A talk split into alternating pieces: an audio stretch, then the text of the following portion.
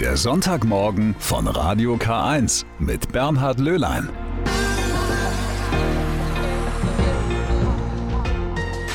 Einen schönen guten Morgen wünsche ich Ihnen. Herzlich willkommen zu einer weiteren Ausgabe vom Sonntagmorgen mit Radio K1, dem Kirchenfunk im Bistum Eichstätt. Und heute darf ich einige Gäste in der Sendung begrüßen. Christoph Wittmann, der Leiter der Berufungspastoral im Bistum Eichstätt ist schon da und wird uns gleich ein bisschen was über diesen heutigen Sonntag erzählen. Theresa Leuchten erwarte ich um kurz nach neun. Sie ist Referentin für den Fachbereich Lebensschutz und es geht um ein sehr heikles Thema. Inwiefern soll der begleitete Suizid erlaubt sein? Darum geht es ja derzeit auch im Bundestag. Und zum Ende der Sendung, so kurz vor elf, wird uns Martin Stammler einiges über Verschwörungsmythen erzählen. Also viel los heute in der Sendung. Es gibt wohl kaum einen Sonntag in der katholischen Kirche, der nicht irgendeinen besonderen Namen hat oder an dem speziell für ein bestimmtes Anliegen gedacht wird. Das ist heute auch so. Heute ist der Gute Hirte Sonntag und zugleich ist das auch der Weltgebetstag um geistliche Berufe in der Kirche. Und diese beiden Begriffe möchte ich mir gerne erklären lassen. Dazu habe ich jetzt auch einen Studiogast bei mir. Ich begrüße sehr herzlich Christoph Wittmann. Er ist Leiter der Berufungspastoral im Bistum Eichstätt. Schönen guten Morgen, Christoph. Guten Morgen. Christoph, heute ist der 25. April, das ist der vierte Sonntag in der Osterzeit. Man nennt ihn den Gute Hirte Sonntag. Was meint diese Bezeichnung? Diese Bezeichnung nimmt Bezug auf das Evangelium des Sonntags, wo es um den guten Hirten geht. Also Jesus bezeichnet sich selbst im Bild des guten Hirten als der, der sich sorgt um seine Herde, um seine Schafe und die Schafe hören auf seine Stimme. Also dieses Bild, was natürlich auch heutzutage vielleicht der Erklärung bedarf, ja, wer möchte schon gerne Schaf sein oder als Schaf bezeichnet werden, aber es geht tatsächlich um dieses Bild der Sorge füreinander und dass Jesus jeden kennt, dass er sich um jeden kümmert, dass er auch sozusagen schaut, dass sie Nahrung bekommen, die sie leben lässt. Ja. Und das Bild hat er ja auch deswegen gewählt, weil das die Menschen um ihn herum verstanden haben. Das war ja die Zeit, wo er gelebt hatte. Genau. Und heute braucht es vielleicht die eine oder andere Übersetzung dafür oder andere Bilder, neue Bilder. Aber ich finde das Bild des Hirten ein sehr beruhigendes, ein sehr vertrauenswürdiges Bild. Das haben auch viele Schäfer mir schon bestätigt, mhm. dass sie sich damit auch identifizieren können, weil sie ja auch Sorge haben, aber auch wieder diese, diese Muße und dieses Schauen, die Schafe, die überall irgendwo sind, dass die auch äh, zufrieden sein können. Ich hatte kürzlich, ich glaube es war vergangenes Jahr auch schon in diesem Lockdown, auch eine Begegnung mit einem Schäfer in der Schafherde oben am Frauenberg bei Eichstätt da. Den habe ich längere Zeit beobachtet. Ich dachte wirklich Wahnsinn, wie das, wie sich das aufeinander abstimmt. Also er geht da mit seiner Herde mit, die sind so um ihn herum, ja, die Hunde treiben es manchmal ein bisschen zusammen, wenn sie, wenn da jemand ausschert, aber es ist so ein ganzer, ganz was Beruhigendes. Mhm. Also man hat so das Gefühl, das ist so eins, ja, die gehören so zusammen, die sind aufeinander eingestimmt. Mhm. Nun ist dieser Tag auch heute gleichzeitig der Weltgebetstag um geistliche Berufungen. Mhm. Wofür wird da gebetet? Da wird der Auftrag Jesu aus dem Matthäusevangelium aufgenommen, wo er sagt, bittet den Herrn der Ernte um Arbeiter für seine Ernte. Also die Situation ist, wir brauchen in der Kirche Menschen, die sich in den Dienst nehmen lassen, in den unterschiedlichen Berufsfeldern. Das können also Frauen und Männer sein, die in sozialen Bereichen arbeiten, in den Kindergärten, in den Altenheimen, die ja, sich als Religionslehrerinnen und Religionslehrer engagieren, oder auch die in die pastoralen Berufe gehen als Gemeindereferentin, Referent, als Pastoralreferentin oder Pastoralreferent, aber auch als Diakone oder Priester oder auch als Ordensleute. Interessant ist, in dieser Aufzählung haben Sie jetzt Priester und Ordensleute ganz zum Schluss genannt, weil viele denken ja in erster Linie, bei dem Tag geht es darum, ich bete jetzt, dass es wieder Priester gibt. Genau, das war ganz bewusst so. Ich denke, jeder braucht das Gebet. Also nicht nur der Priester oder der Ordensmann, sondern es geht darum, Gebet deckt Nöte auf. Mhm. Sagen vielleicht viele, es ist doch jetzt nicht die größte Not, um pastorale Mitarbeiterinnen und Mitarbeiter zu beten. Es gibt so viel Leid in der Welt, es gibt so viele andere Nöte und Sorgen, die noch drängender sind. Und ich denke, ja, also keine Not ist so gering, als dass man darum betet, dass es da Lösungen und, und Wege herausgibt. Bei den pastoralen Berufen ist es so, dass es Menschen braucht, die sich dieser Sache Jesu Christi verschreiben und auch für ihn in den Dienst genommen sind. Das heißt, du gehst davon aus, auch heute noch beruft Christus Menschen in seine Nachfolge. Wie kann ich denn das spüren, dass ich angesprochen bin, angerufen werde? Ähm, es ist ja nicht so, dass auf einmal so ein Blitz vom Himmel kommt und sagt, du bist berufen. Bei Berufung geht es um meinen Platz im Leben. Also von daher kann ich eigentlich in allen Bereichen, in allen Berufen sagen, dass es um Berufung geht oder auch in Lebensmodellen um Berufung geht. Und ich glaube, ein wichtiger Indikator ist mein Gefühl. Das Gefühl zu wissen, hier bin ich, hier gehöre ich hin. Und das muss auch nicht immer unbedingt religiös motiviert sein? Nee, es mhm. muss nicht religiös motiviert sein, aber ich bin fest davon überzeugt, dass der Glaube eine wichtige Unterstützung geben kann. Und ich bin aber davon überzeugt, dass ich, wenn ich mich immer wieder mit Gott in Verbindung bringe, dass ich auch mit seiner Hilfe seine Stimme vernehmen kann, die mir innere Gewissheit gibt. Nun ist aber diese Stimme Gottes unterschiedlich klar und laut. Mancher vernimmt sie sehr schnell und deutlich spürbar und brennt dafür und sagt, jetzt bin ich berufen und muss in die Nachfolge gehen.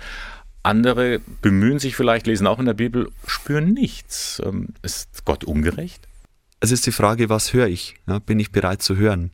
Also werde ich auch aktiv, dass ich sage, ich suche bewusst Möglichkeiten aus. Ich probiere auch aus, wo höre ich Gottes Stimme. Gott lässt keine Möglichkeit ungenutzt, würde ich jetzt so ähm, behaupten, äh, sondern er, er hat ganz viele Ausdrucksmöglichkeiten, ganz viele Sprachen, ähm, auch für mich. Da ist auch für mich eine dabei. Die Frage ist, ähm, suche ich Orte, Menschen, Gemeinschaften auf, wo ich auch diese Sprache vernehmen kann. Heißt also im Klartext, mit geputzten Ohren durch die Gegend gehen und aufmerksam sein. Ja, Dankeschön für diese Hinweise zu diesem Sonntag heute. Danke an Christoph Wittmann, dem Leiter der Berufungspastoral im Bistum Eichstätt. Gern. Dass heute der Weltgebetstag der geistlichen Berufe ist und was das Anliegen dieses Tages ist, davon haben wir vorhin schon gehört. Heute ist aber noch ein weiterer Gedenktag, nämlich der Internationale Tag des Baumes. Der wurde in Amerika bereits Mitte des 19. Jahrhunderts eingeführt. In Deutschland gibt es ihn seit 1952. Dieser Tag soll die Bedeutung des Waldes für den Menschen und die Wirtschaft im Bewusstsein halten. Tja, wie geht es eigentlich dem Baum? Schade, dass Bäume nicht sprechen können, denn ich bin sicher, die hätten uns eine Menge zu erzählen. Das heißt, sprechende Bäume gibt es tatsächlich, einer von ihnen, eine Buche, steht im Eichstätter Hofgarten. Dieser Baum ist mit Messinstrumenten ausgestattet. Die Daten, die der Baum vermittelt, können online eingesehen werden. Interessierte Bürgerinnen und Bürger können sich dann zum Beispiel darüber informieren, wie der Baum auf das aktuelle Wetter reagiert. Der Baum hat auch einen Namen. Willibald. Isabel Pogner hat versucht, mit dem sprechenden Baum mal ein Interview zu führen. Im Hofgarten auf dem Gelände der Katholischen Universität Eichstätt-Ingolstadt treffe ich heute auf eine Buche. Das ist eine ganz besondere Buche, denn die Buche ist heute mein Gesprächspartner.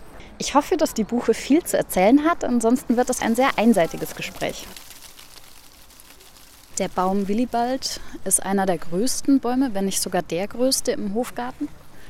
Außenrum stehen zahlreiche Leute, es hängen Kabel vom Baum, es stehen zwei Leitern da. Ein Kamerateam ist da, ganz viele Fotografen und Willibald bekommt heute sehr viel Aufmerksamkeit. Hallo Herr Willibald, wie geht's Ihnen denn? Ja, ich verstehe leider kein Baumisch. Ich habe aber eine Expertin neben mir, die mir das jetzt vielleicht übersetzen kann. Annette Menzel. Ich leite die Professur für Ökoklimatologie an der TU München.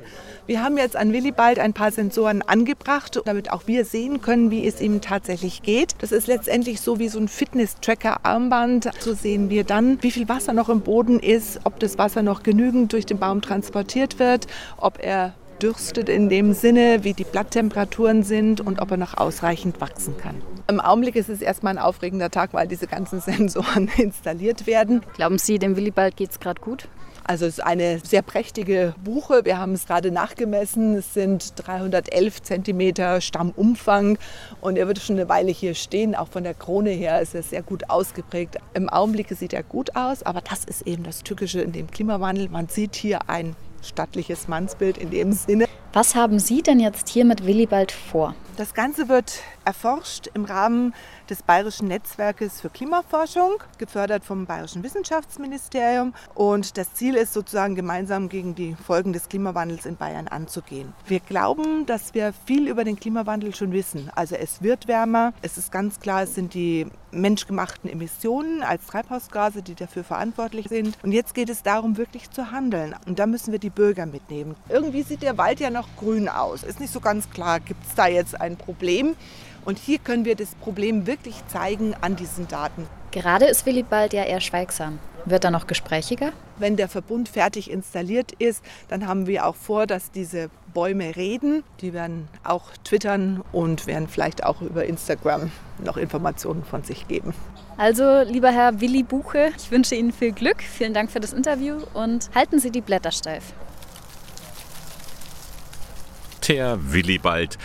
Wie es dem guten Baum geht, können Sie wie gesagt im Internet erfahren. Jetzt ab dem Frühjahr werden die Daten wieder gesammelt. Hoffentlich geht es ihm gut. Das wünsche ich ihm gerade heute am Internationalen Tag des Baumes. Ja, die Welt verändern mal ebenso. Schön wär's. Geht nicht, wissen wir.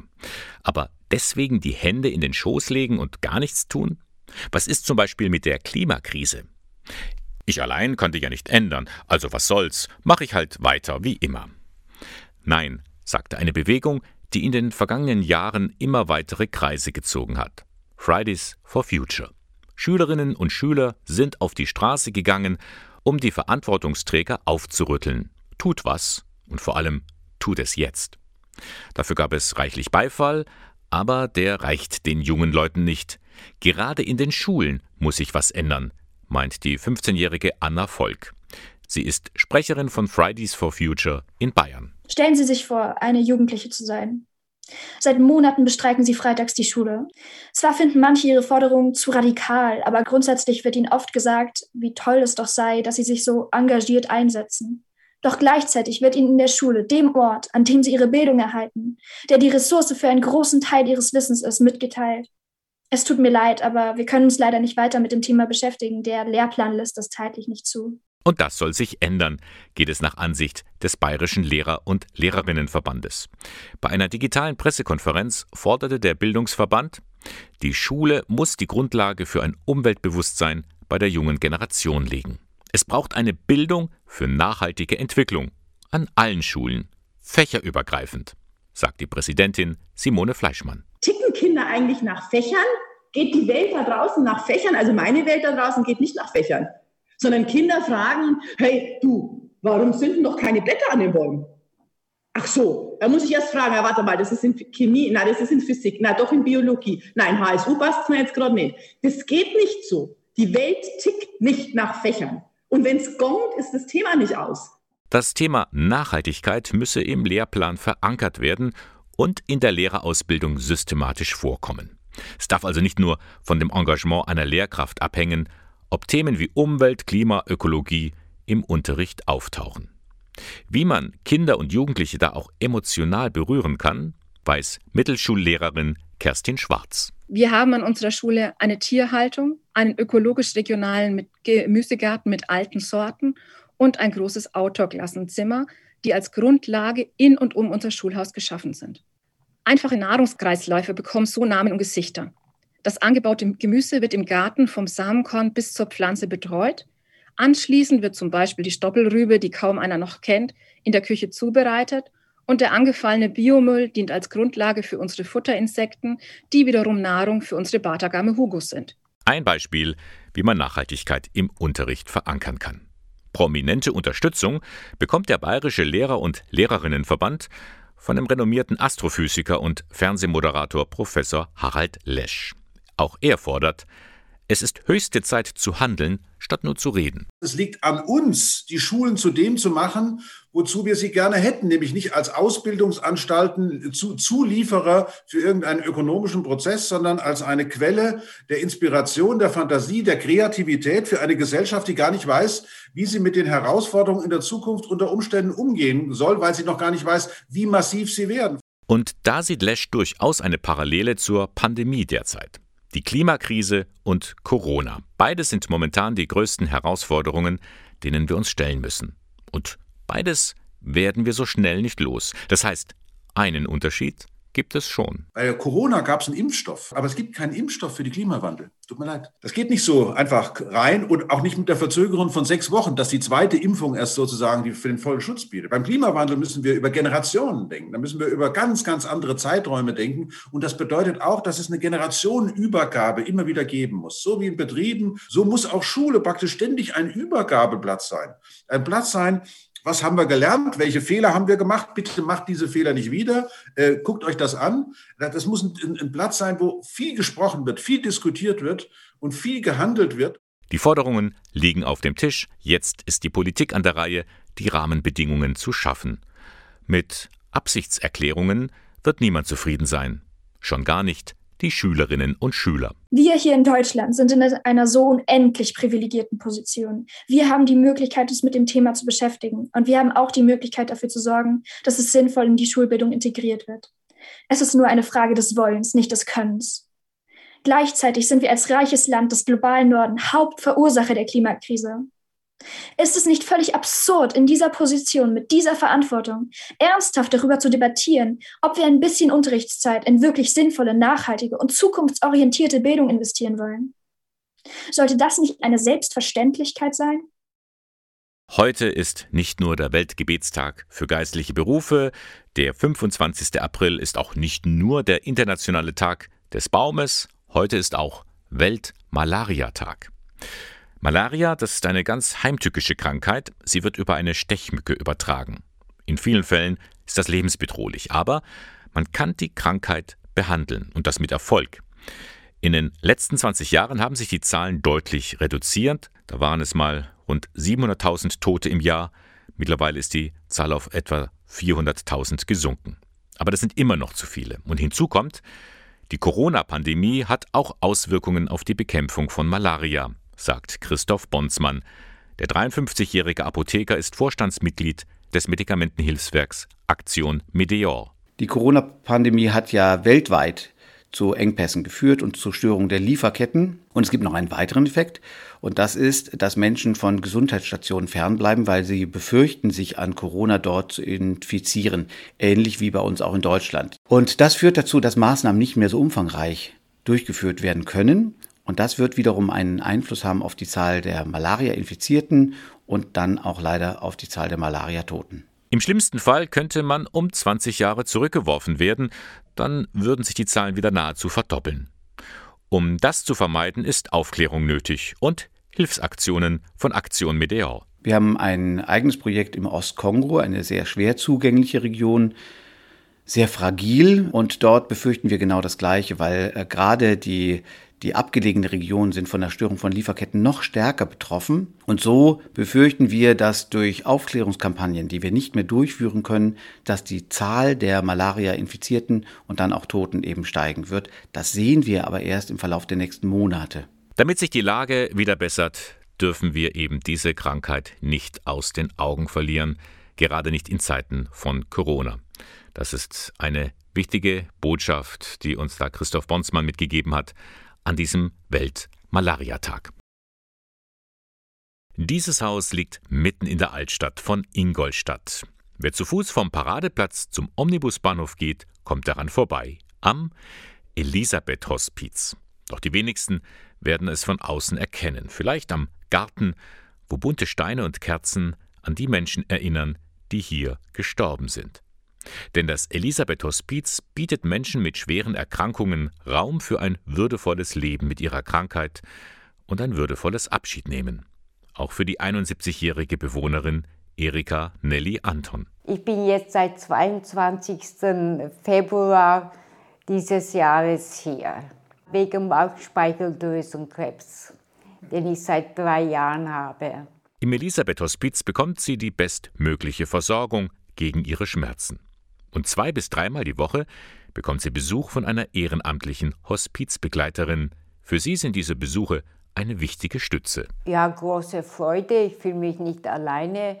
Wir verstehen uns gut, haben immer viel miteinander, gute Unterhaltung und alles, was so dazu gehört. Gibt mir halt große Freude jedes Mal oder macht mir große Freude. Heidi Hohenberger kommt regelmäßig zu ihr. Mit der Zeit ist eine echte Freundschaft zwischen den beiden entstanden. Ein offenes Ohr, Gespräche und viel Empathie sind der Schlüssel für eine gute Hospizbegleitung. Ich denke, das ist ein beidseitiger Profit, ein Geben und Nehmen im Wechsel. Zu wissen, dass man mit kleinen Dingen den Menschen die letzten Tage, Wochen, Monate, wir wissen es nicht, noch Freude schenken kann. Da habe ich einen Spruch für mich, nämlich darf es ein bisschen mehr Leben sein. Und genau das, das beinhaltet im Grunde das, was ich den Menschen noch geben möchte, darf es ein bisschen mehr Leben sein. Hohenberger ist eine von rund 70 Hospizhelferinnen und Helfern. Sie besuchen Hospize, Palliativstationen, Pflegeheime oder Menschen zu Hause. Die 57-Jährige ist außerdem ausgebildete Sterbeamme. Sie begleitet also Menschen auf ihrem letzten Lebensabschnitt. Wir weinen zusammen, wir lachen zusammen. Ganz wichtig ist für mich, dass ich bei einer Begleitung immer das Augenmerk darauf habe, was der Mensch jetzt braucht und, und, und heute. Das kann morgen oder in einer Stunde schon ganz anders sein, das Bedürfnis. Ob wir einen Spaziergang machen mit den Menschen oder ob sie lieber ähm, im Bett liegen bleiben, ob sie ein Gespräch brauchen oder einfach auch nur schweigen. Ausgebildet werden die Sterbebegleiter im Hospizverein Ingolstadt. Seit 1993 gibt es ihn schon. Zu den Aufgaben die Koordinatorin Yvonne Braun. Die Hauptaufgabe des Vereins sind Sterbebegleitung, also Menschen in der letzten Lebensphase etwas Beistand zu geben. Wir unterstützen die Angehörigen damit und versuchen einfach für den Sterbenden da zu sein. Einfach da sein, Zeit schenken für Menschen wie Erika Nelly Anton und ihr dem Leben nicht mehr Tage, aber den Tagen mehr Leben geben. Ich mag sie halt gerne. Mir geht es dann besser. Ich fühle mich nicht so alleine. Soweit ein Einblick in die Hospizarbeit in Ingolstadt. Zwei Stunden hat der Bundestag am Mittwoch beraten über neue Regeln für die Sterbehilfe. Denn das Bundesverfassungsgericht hatte vor einem Jahr beschlossen, geschäftsmäßige Beihilfe zum Suizid ist nicht grundsätzlich verboten. Die Richter wiesen dabei auf das Grundrecht auf Selbstbestimmung hin. Es muss daher zu einer Neuregelung der Sterbehilfe kommen. Es braucht ein neues Gesetz. Mehrere Vorschläge liegen da auf dem Tisch. Worum es da geht und wie die Haltung der katholischen Kirche dazu aussieht, das wird mir jetzt Theresa Leuchen erzählen. Sie ist Referentin für den Fachbereich Lebensschutz im Bistum Eichstätt und heute Morgen bei mir zu Gast im Studio. Guten Morgen, Theresa. Ja, guten Morgen, Bernhard. Theresa, im Bundestag wurde am Mittwoch über die Neuregelung eines Gesetzes zur Suizidhilfe gesprochen. Welche Richtungen sind denn dabei deutlich geworden? Wo geht's lang? Im Prinzip sind es ähnliche Vorlagen wie schon bei 2016, äh, wie diese Paragraph neu ähm, formiert wurde. Und da gab es drei Grundlinien.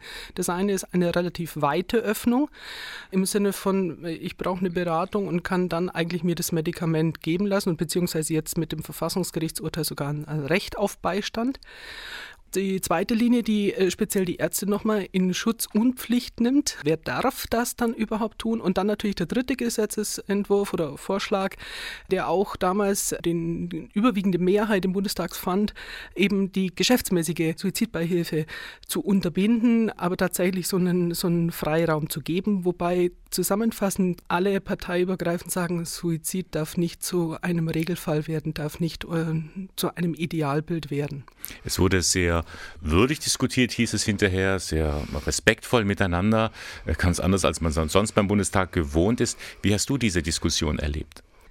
Ähm, ich denke, die Politiker sind sich hier gerade jetzt in einem Gesetzgebungsverfahren sehr, sehr, sehr darüber bewusst, dass es hier jetzt sehr viel Vorsicht zu walten geht und Sachlichkeit und vor allem Dingen ein für das Gesellschaft hin Mitdenken gibt, denn das wird Veränderungen geben. Denn wir sind hier in einer Problematik drin wie in einem Tischtuch. Wenn ich an einer einen Ecke ziehe, bewegt sich die andere Ecke, aber auch das ganze Tuch. Das heißt, was macht so eine Entscheidung mit einer Gesellschaft? Was ist der Auftrag eines Staates von Politikern, die auch die Regierung stellen, die Gesetze formieren, die eigentlich einen Schutzauftrag haben für ein Volk, das so ein Gesetz plötzlich zulässt? Das würde ja nämlich äh, bedeuten, der Schutz des Lebens ist nicht mehr so unantastbar. Ich selbst darf mein eigenes Leben antasten und darf davon auch erwarten, dass mir andere dabei helfen, mich unterstützen. Das ist tatsächlich mal eine ganz neue Sichtweise. Das ist der Paradigmenwechsel, der drin steckt. Hm. Das heißt nicht nur das äh, Recht auf diese Selbstbestimmung, die damit drin steht, sondern auch, wo ein Recht ist, eine Pflicht. Und da äh, ist die Aussage nicht nur von der Theologie her, sondern auch von der Philosophie her, der Mensch ist ein dialogisches Wesen, auf ein Du hin ausgerichtet. Das heißt, ähm, ich werde nicht alleine geboren und ich sterbe auch nicht alleine. Es wird zwar immer als Argument hergegeben, aber tatsächlich, äh, ich werde von meiner Mutter entbunden und auch die Zeugung geht nicht alleine. Von dem her ist dieses dialogische Prinzip plötzlich aufgebrochen, weil es heißt die Autonomie des Einzelnen. Nun sagt aber jemand, mein Leiden ist so groß, die Schmerzen sind so massiv, ich möchte nicht mehr oder auch, ähm, auch selbst wenn man nicht todkrank ist, ich bin autonom, ich bin selbstbestimmt, ich darf doch selber entscheiden, ob ich leben will oder nicht. Das sagt ja das Bundesverfassungsgericht, ja, ist möglich. Die Kirche sagt, nee, ist nicht möglich weil ich, weil ich aus diesem Du heraus geboren bin. Das heißt, wir glauben an einen Schöpfergott, mhm. aber auch andere Religionen, monotheistische Religionen, denken an diesen Schöpfergott, der da ist, dem wir auf, auf ihn hingeschaffen sind, aber auch zueinander hingeschaffen sind. Wir gehen immer davon aus, dass Selbstbestimmung eine reine Substanz ist, sage ich jetzt mal. Aber das ist eine Laborsituation. Wir sind nie alleine, wir sind nie selbstbestimmend, sondern wir sind immer, selbst wenn ich jetzt hier eine Minute schweigen würde, würden sich die Hörer denken, wo ist sie jetzt? Was macht sie jetzt? Also ich bin präsent. Und das ist etwas, was wir nicht unterbinden können. Und das ist die Folgewirkung. Das heißt, wir haben auch die Gemeinschaft im Blick. Was macht es in der Folge? Und das ist die Verantwortung der Politiker, hier zu sagen, was macht es mit der Gemeinschaft, wenn plötzlich unsere Senioren oder Ansprüche auf Medikamente, auf Versorgung plötzlich einem äh, Rationalismus in, äh, unterliegen oder einer Ökonomie unterliegen? Wer entscheidet über diese Leistung und wer entscheidet, wer ist leistungsfähig, wer ist nicht? Genau. Das ist ja die große Gefahr, die dahinter steckt, die man ja sieht, wenn ein Recht auf Suizid ist, wann kommt die Pflicht? Wann heißt es irgendwann mal, ja, du bist der, der Gesellschaft eine Last, du fühlst dich selber als Last, du kostest praktisch nur Geld, ja dann mach doch diesen Schritt. Genau, das kann entstehen und das haben wir jetzt bei der, bei der Lehre der katholischen Kirche.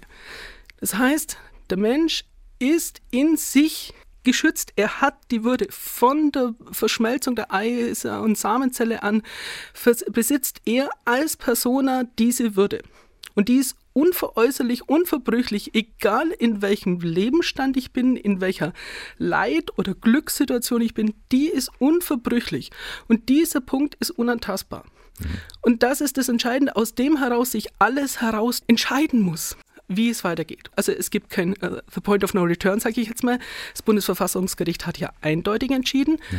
Ähm, damit äh, wird es kommen, wird die assistierte Suizid äh, wird kommen. Die Frage wird aber sein, wie kann man es so regeln, dass es eben nicht zu einer negativen Sterbekultur geht. Ich merke, mit wie viel Leidenschaft du auch äh, von diesem Thema sprichst und äh, was sich da bewegt. Aber zum Abschluss nochmal die Frage, wie geht es jetzt dann im Bundestag äh, weiter? Wie sind da die Vorgaben? Die Diskussion ist eröffnet und äh, meiner Kenntnis nach soll im Juni schon relativ ein Abschluss erfolgen. Und ich glaube, dass es jetzt notwendig ist, dass das Gesetz wird kommen, keine Frage. Wie weit man es einengen kann, weiß man nicht. Aber jetzt darüber breit ins Gespräch zu kommen. Mhm. Über unser Selbstverständnis als Volk, als Bürger, als Christen, wie wollen wir miteinander leben? Wie wollen wir eine Sterbekultur aufbauen? Wie wollen wir das eingrenzen, wo jemand über mich entscheidet, weil aus der vermeintlichen Selbstbestimmung entsteht nämlich Fremdbestimmung, weil ich diese Außeneinflüsse nicht unterbinden kann. Ja, soweit Theresa Leuchen vom Fachbereich Lebensschutz im Bistum Eichstätt zum Gesetz über die Suizidbeihilfe. Wohl noch in dieser Legislaturperiode wird es verabschiedet werden. Ich danke dir, Theresa. Danke, Bernhard. Alles Gute. Diese Frage bewegt viele Menschen in unserer Zeit. Wie sollen wir beten?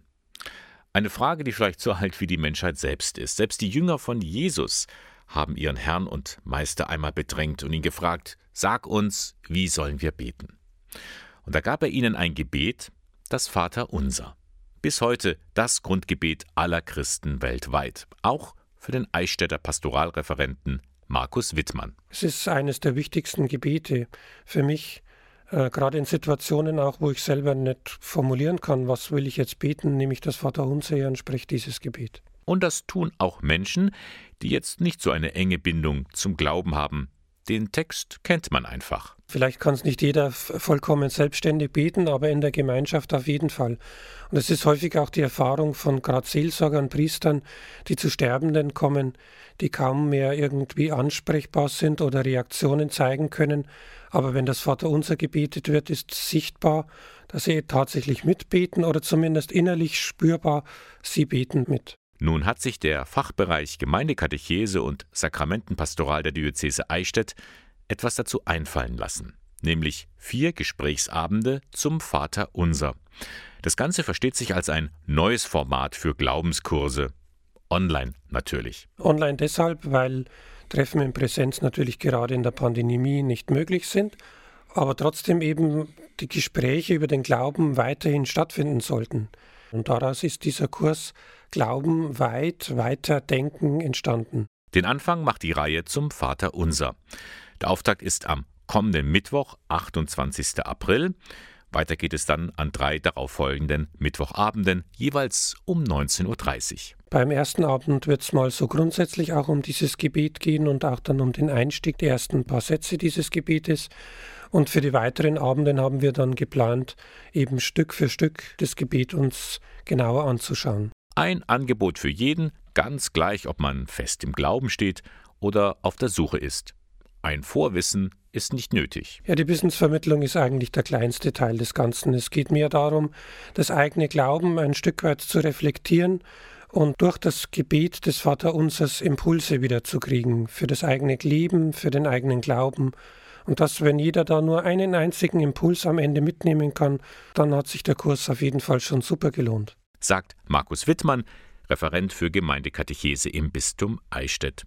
Nähere Informationen und auch wie Sie sich anmelden können, all das erfahren Sie im Internet. Klicken Sie sich rein www.bistum-eichstätt.de slash Gemeindekatechese.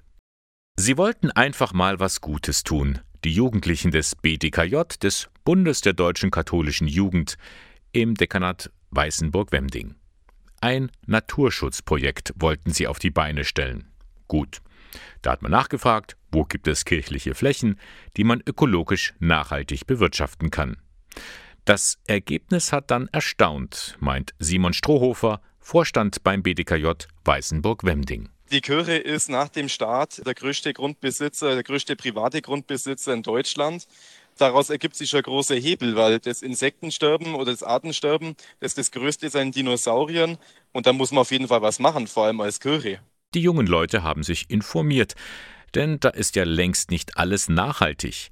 Auch bei Flächen im Besitz der Kirche gibt es einen großen Nachholbedarf. Da haben wir uns dann schon gedacht, kann das ja wirklich sein? Da muss man einfach was dagegen machen. Und wir möchten ja schließlich als Kirche mit einem guten Beispiel vorangehen. Und wenn wir schließlich predigen am Sonntag und für die Schöpfung beten, aber dann danach nichts mehr kommt, wir sind ja selber auch gefragt, mal vor unsere Haustüre mal zu schauen. Bei ihrer Recherche haben sie natürlich auch Positives entdeckt wo die Kirche Vorreiter in Sachen Ökologie ist. Der Bischof ist mit einem sehr guten Beispiel vorangegangen. Als Abt ja, hat er ja auch viel in der ökologischen Landwirtschaft getan. Es gibt tolle Leuchtturmprojekte. Es gibt auch viele Flächen, zum Beispiel äh, Landjugenden gibt's, die tun Grünflächen in Blühweiden umändern. Aber das reicht nicht, meint Simon Strohhofer, der selbst schon mit elf Jahren als Imker angefangen hat. Ihm nicht und dem BDKJ im ganzen Bistum Eichstätt nicht. Bei ihrer Frühjahrsversammlung am vergangenen Wochenende haben sie mit großer Mehrheit einen Antrag verabschiedet.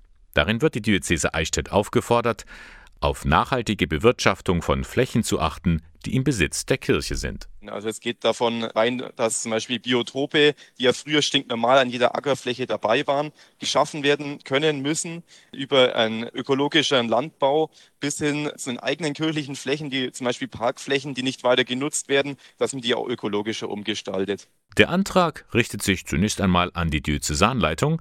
Simon Strohhofer erwartet schon, dass der nicht einfach in irgendeiner Schublade verschwindet. Das Tolle wäre natürlich, wenn jetzt da die Bistumsleitung bzw. der Bischof natürlich auch mal zum Gespräch einlädt, wie wir das jetzt am besten angehen könnten, dass wir wirklich nachhaltiger arbeiten können. Sagt Simon Strohhofer vom Bund der deutschen katholischen Jugend. Diese fordert das Bistum auf, sorgt dafür, dass man auf euren Grundstücken nachhaltig und ökologisch wirtschaftet. 21 Monate ist sie alt. Ein lustiges und fröhliches Kind. Doch Pia aus Ingolstadt führt kein normales Leben. Sie ist schwer krank und kämpft um ihr Leben. Sie hat Blutkrebs, erzählt Stefanie Doss. Sie ist die Teamleiterin Spendenneugewinnung bei der Deutschen Knochenmarkspendendatei, kurz DKMS. Bei einer Routineuntersuchung wurde bei Pia ein großes Blutbild gemacht und die Mama hatte schon ein komisches Bauchgefühl. Ich glaube, Mamas haben immer ein ganz gutes Gefühl, wenn es um die Gesundheit ihrer Kinder geht. Bei der Pia hat sich leider äh, der Verdacht der Mama bestätigt. Das Blutbild war nicht in Ordnung und es wurde eine MDS festgestellt. Das ist praktisch die Vorstufe der Leukämie. Wenn man diese Krankheit jetzt nicht durch eine Stammzellspende therapiert, entsteht daraus eine Leukämie, an der dann Pia erkranken würde. Doch schon jetzt ist das Leben von Pia komplett eingeschränkt. Sie war noch nie in einem Kindergarten, konnte auch Corona-bedingt bisher nicht mit anderen Kindern spielen. Tanten oder Onkels dürfen sie nicht besuchen, wegen der großen Infektionsgefahr. Pias Immunsystem ist gerade derzeit so geschwächt. Hm, sie hat viele Infekte, dass ein absolutes Risiko für die Kleine wäre. Und ich meine, sie ist 21 Monate alt und will die Welt entdecken. Ne? Also es ist ähm, ja schade und traurig. Und die Mama hat gesagt, ihr sehnlichster Wunsch ist es wirklich, dass Pia ein ganz normales Kinderleben führen darf. Um das zu führen, braucht es einen Stammzellenspender bzw. Spenderin. Diese Person muss so etwas sein wie der genetische Zwilling. Das heißt, irgendwo in der Welt gibt es diesen genetischen Zwilling. Der Fingerabdruck stimmt also mit dem Patienten und Spender überein. Doch man kann nicht gefunden werden, wenn man nicht registriert ist. Viele sind schon registriert, bei der DKMS inzwischen weltweit mehr als 10 Millionen. Aber wie gesagt, am Beispiel von Pia sieht man, es reicht einfach nicht aus. Wir haben den passenden Spender nicht, wir haben bisher den passenden Lebensretter nicht und daher drängt die Zeit. Die Registrierung als Stammzellenspender ist extrem einfach angepasst an die gegenwärtige Pandemie. Man klickt einfach auf die Internetseite www.dkms.de/pia. Das heißt, man klickt einfach auf diesen roten Button, lässt sich das Registrierungsset, das sind drei Wattestäbchen, nach Hause schicken und macht zu Hause den Schleimhautabstrich selbstständig, steckt alles wieder in den beigefügten Umschlag, schickt es schnellstmöglich zurück und dort können die Daten hochauflösend typisiert werden. Im Anschluss werden sie dann mit allen Patienten, die derzeit suchend sind, weltweit abgeglichen. So kann man Pia aus Ingolstadt retten oder eben jemand anderen auf der Welt, der auf einen Stammzellenspender wartet. Über 1000 Menschen haben sich in und um Ingolstadt bereits registrieren lassen. Und sollte man dann tatsächlich dieser genetische Zwilling sein, dann braucht man auch keine Angst vor einem Eingriff zu haben. Zu 80 Prozent erfolgt dieser über eine Blutabnahme. Der ganze Prozess dauert circa drei Stunden. Natürlich ist man mit Nadeln in Berührung. Aber was sind drei Stunden für ein Menschenleben? Dann gibt es zu 20 Prozent natürlich auch noch die Knochenmarkspende. Da werden die Stammzellen unter Vollnarkose aus dem Beckenkammknochen entnommen. Beckenkamm weiß nicht jeder. Beckenkamm, wenn man sich die Hand in die Hüfte legt, da wo der Daumen dann platziert ist, da ist der Beckenkamm natürlich unter deutschen Gesetzen. Wir möchten natürlich auch, dass es den Spendern gut geht, dass es keinerlei Risiken gibt. Bleibt der Spender über Nacht im Krankenhaus. Und alle Kosten, die dem Spender entstehen, werden von den Krankenkassen getragen. Aber das sollte es einem wert sein. Retten Sie Pia. Lassen Sie sich registrieren unter www.dkms.de slash Pia. Sie hören den Sonntagmorgen von Radio K1. Und da möchte ich Sie noch auf eine Veranstaltung in der kommenden Woche aufmerksam machen. Das Diözesanbildungswerk Eichstätt befasst sich nämlich mit sogenannten Verschwörungsmythen. Am Donnerstag gibt es da einen Abend. Wie funktionieren diese Verschwörungsmythen und was können wir dagegen tun? Referent ist Martin Stammler vom Kompetenzzentrum Demokratie und Menschenwürde der Katholischen Kirche in Bayern. Das ist eine Einrichtung der Akademie Caritas Pirkheimer Haus in Nürnberg.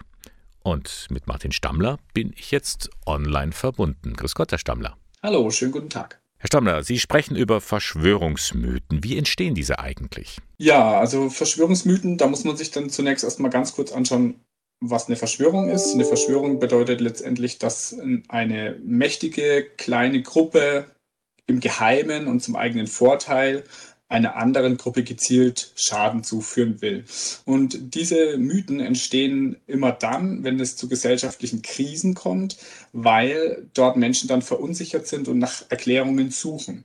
Die Erklärungen für komplexe Krisen sind aber eben auch nicht einfach, aber Verschwörungsmythen bedienen genau das, denn sie sind einfach, sie bieten ganz klar eine einfache Erklärung an und sie bieten auch häufig äh, eine schuldige Gruppe an, auf die man dann sein Handeln fokussieren kann, gegen die man etwas unternehmen kann. Und wie kommt es, dass sich solche Gedankengänge, solche manchmal ja auch abstrusen Verschwörungen so leicht verbreiten können? Das hat natürlich zum einen recht viel mit äh, einer Quellenkompetenz und einer Medienkompetenz zu tun. Also das heißt, wie habe ich persönlich gelernt, mit Informationen umzugehen, die ich bekomme? Ähm, hinterfrage ich, wo die Informationen herkommen, wer die Informationen beschafft und verarbeitet hat und wie sie mir präsentiert wurden, was steckt da für eine Arbeit dahinter, was steckt für eine Motivation dahinter, ähm, was ist das überhaupt für eine Plattform, auf der mir das geboten wird. Da müssen wir schon konstatieren, dass hier verlernt wurde oder nicht gelernt wurde, äh, zu unterscheiden zwischen Medien, die nach hohen Qualitätsstandards arbeiten und Ein-Personen-Blogs, die mit einer politischen Agenda äh, Informationen verbreiten das wird häufig als gleichwertig wahrgenommen oder im Gegenteil sozusagen, weil man dafür annimmt, dass die Presse uns alle belügt, wird sozusagen mehr Vertrauensvorschub diesen einen Mann Blogs entgegengebracht, einfach weil sie eine alternative Erklärung bieten gegenüber den Medien, die man als Lügenpresse eben abgestempelt hat. Jetzt haben wir ja gerade Corona und in dieser Pandemiezeit haben Verschwörungsmythen noch einmal an Zulauf gewonnen. Wie erklären Sie sich das? Das hängt damit zusammen, dass eben äh, Verschwörungserzählungen eine Erklärung und eine Lösung bieten für komplexe Probleme. Und wir stehen äh, seit über einem Jahr mit dem, einem Virus und äh, der daraus folgenden Pandemie eben vor einer alle Bereiche betreffenden Krise. Wenn man aber nicht die Kraft hat oder nicht die es nicht gelernt hat, diesen Zustand auszuhalten, sondern selbst möglichst schnell wieder handlungsfähig ähm, tun will und irgendjemanden dafür bestrafen möchte und, und voll und ganz verstehen will, warum es diese Krise gibt, dann ist man eben gefährdet, auf solche Verschwörungserzählungen reinzufallen, weil die das eben bieten. Die sagen dir, diese Pandemie ist nicht zufällig entstanden, sie ist geplant, das Virus wurde erfunden und schuld ist diese und diese Gruppe und jetzt kannst du was gegen diese Gruppe tun. Herr Stammler, am kommenden Donnerstag werden Sie uns da ein bisschen was erzählen. Online versteht sich, aber wenn man sich zuschaltet, was können wir dann von dieser Veranstaltung erwarten? Ich möchte zunächst schon nochmal gemeinsam schauen, was sind Verschwörungserzählungen, woran erkenne ich sie aber ganz wichtig ist mir dann auch der Schritt zur Handlung. Also was kann ich, was können wir in der Arbeit, in der Familie, im Verwandtenkreis, im Verein denn eigentlich tun, um Verschwörungserzählungen Einhalt zu gebieten, um mit Menschen zu diskutieren und auch die Auseinandersetzung zu bestehen, die an Verschwörungserzählungen glauben und diese äußern. Also wir sind denen nicht schutzlos ausgeliefert, wir können was dagegen tun? Auf jeden Fall, wir können ganz viel tun. Also das äh, beginnt mit kleinen Sätzen wie, da bin ich aber anderer Meinung,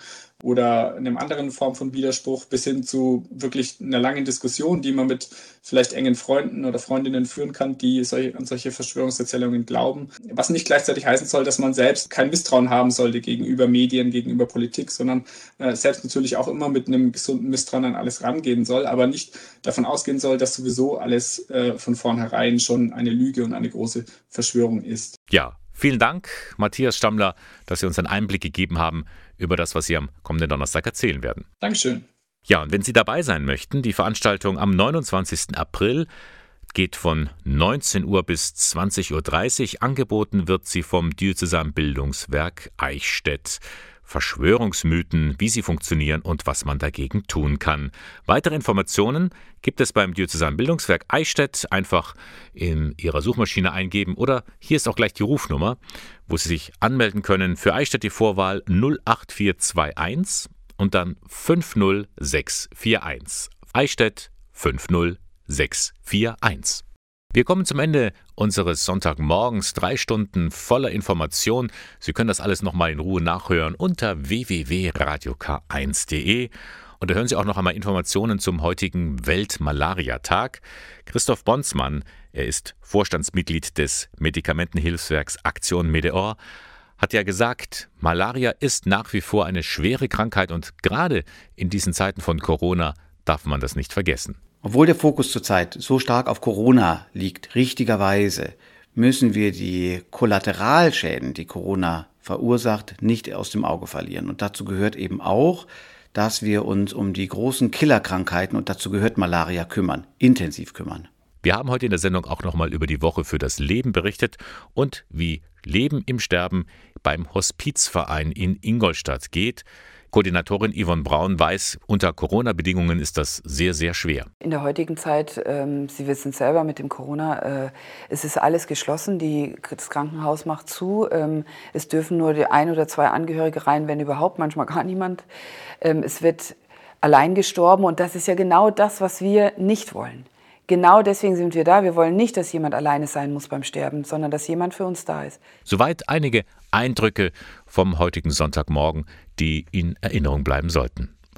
Das war's. Ich darf mich verabschieden. Das war der Kirchenfunk der Diözese Eichstätt. Sie finden uns in der Luitpoldstraße 2 in Eichstätt. Moderation und Redaktion der Sendung Bernhard Löhlein. Ich mache Platz für den Kulturkanal. Der geht hier gleich los und wir hören uns dann, wenn Sie mögen, nächsten Sonntag wieder. Schöne Woche.